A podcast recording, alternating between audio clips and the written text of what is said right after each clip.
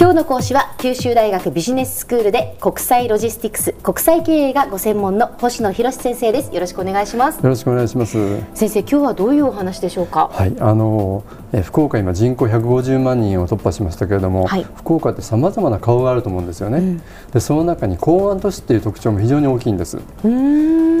の例えば福岡市アジアのゲートウェイって言い方をされますよね時々、えーでそれは博多港が福岡空港とともにそのアジアといろんなこうつなぐものをつなぐ人をつなぐ役割をするからなんですよね。確かにそうですね。あの昨年1年間でですね180万人もの人が博多港を利用されたんですよね、うん、でその内訳っていうのは韓国釜山への高速船だとかフェリー、ええ、あとあのクルーズ船ですよね。まあ、こういう外国航路を利用する人は63万人。あとはその離島航路とかですね国内航路が111万人と、まあ、180万人も利用されたんですよね。はあそうなんですか、はい、実はこの数字って決して大きくはなくて、ええ、昨年はまあ非常にあの近隣諸国との政治的な緊張がありましたので、え、むしろ180万人とどまったというべきで、もう実は博多港の利用客って200万人を超えてるとして何回かあるんですよ。あそうなんですね、はい博多っていうのも今の人の数もそうですし、うん、貿易っていう意味でも、うん、まあ、神戸よりも西の港で最大なんですよね。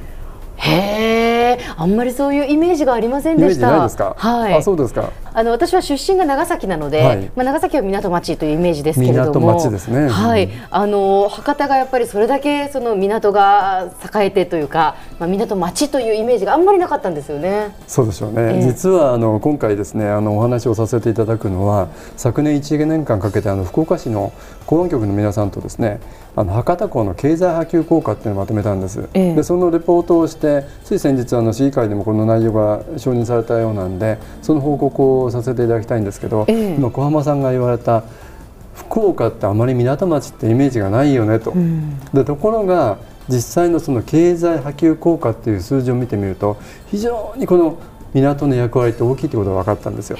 その馴染みのなさをむしろあの実は意味があるんだということを理解していただくためのこの調査だったんでちょっと今日はその話をさせていただきたいとはいわかりました、はい、まずその経済波及効果という考え方をあの説明したいと思うんですけど、ええ、例えば九州にある企業がですねあの海外だとか国内に向けて博多港から貨物を出荷するってことを考えてみてください、はい、例えばブリヂストンがタイヤを、うん、あるいはトヨタとか日産とかあのダイハツがあの完成車をですね、うんうん、博多港から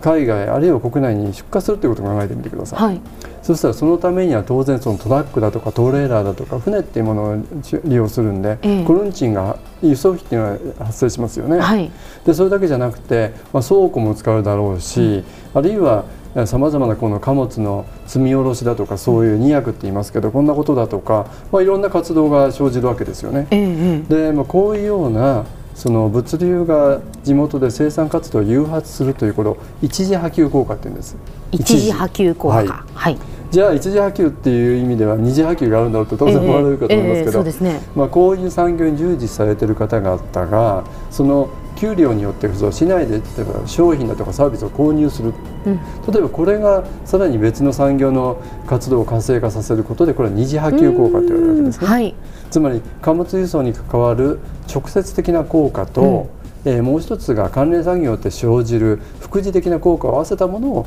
経済波及効果って呼んでるわけです。はい。でそれでは福岡市の経済にとって、うん、博多港を通じてこういう活動がどういうインパクトを持ってるかっていうことなんですけどこれをちょっと見てみたいと思うんですけど。えーはい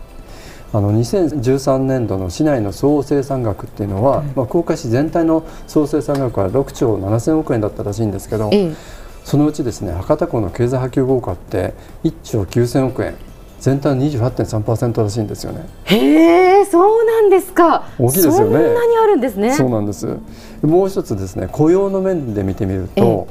福岡市内のその従業者数つまりその産業に従事している人っていうのは96万人いらっしゃるようなんですけど、ええ、これのうちまた28.7%の27万3000人が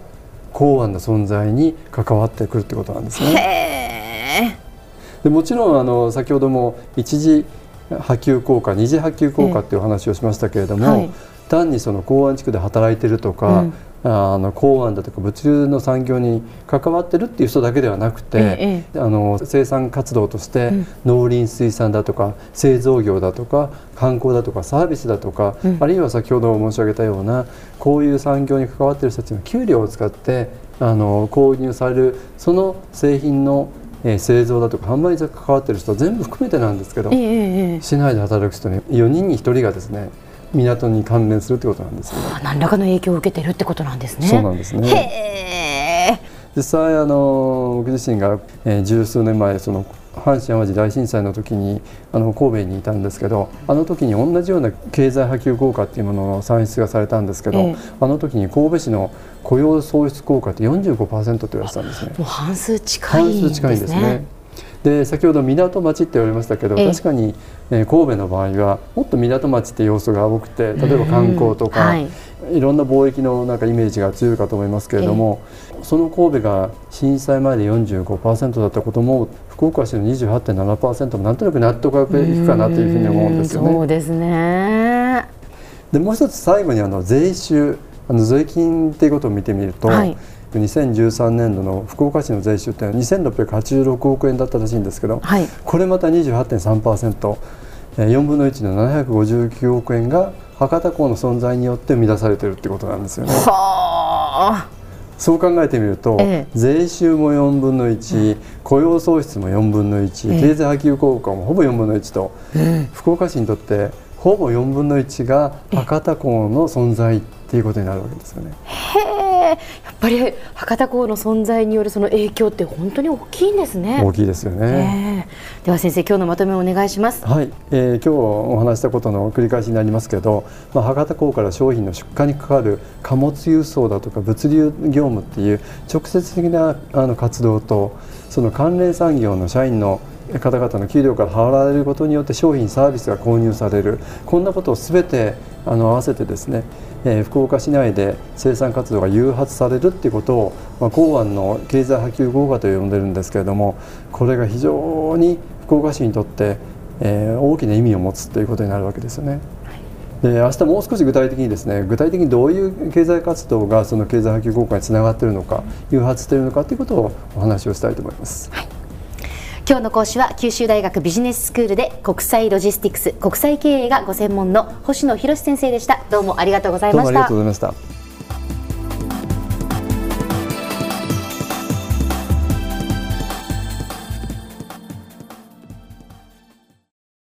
続々ぐいぐいメラメラつながる。ゾワゾワハラハラメキメキつながるズキズキ。モワモワほかほか。つながる。キリキリ。ザワザワキュンキュン。ガンガン。ワクワク。うずうず。ドキドキ。ルンルンバクバク。九州人のいろんな気持ちつなげます。九州から輝こう。キラキラつながる。 QTnet